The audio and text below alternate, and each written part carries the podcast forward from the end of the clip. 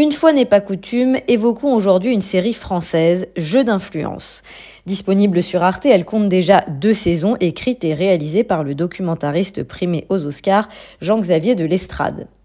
Cette série passionnante, sorte de polar sociétal, dénonce dans les deux saisons les pratiques quasi mafieuses qui existent dans le monde de l'agriculture.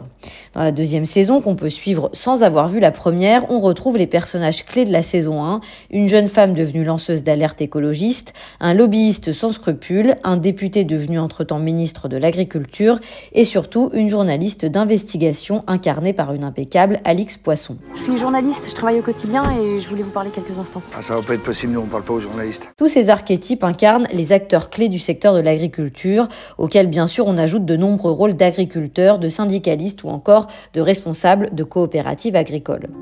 Perte de connaissance, vomissements et maux de tête. La santé de nos enfants est plus qu'une préoccupation, c'est notre immense responsabilité.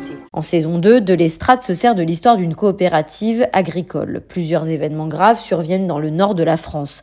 Empoisonnement de nourrissons, maladies d'agriculteurs, eau contaminée, tout ça dû à l'empoisonnement par pesticides des sols et donc du grain et des nappes phréatiques, et donc des vaches et donc du lait dans la région. La journaliste Claire Lancel va remonter le fil des responsabilités et soulever une omerta généralisée au fur et à mesure de la saison. Si les vaches sont malades, ça vient du grain. J'ai du mal à croire que vous preniez des risques pareils. C'est une menace? Lui est dangereux. Et il joue avec toi. Doit beaucoup s'amuser en ce moment. Au-delà de l'exploration de ce pan de l'industrie qu'on connaît mal, la série permet de voir les dilemmes dans lesquels les acteurs du système se trouvent.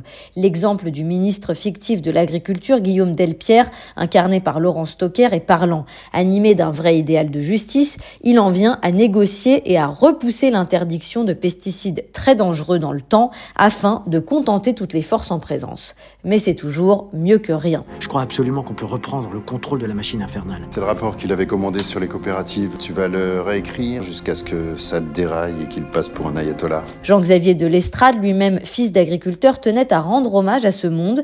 Les agriculteurs présentés dans la série sont souvent des passionnés, broyés par une industrie de plus en plus concentrée qui ne leur explique pas la dangerosité des produits qu'elle lui distribue.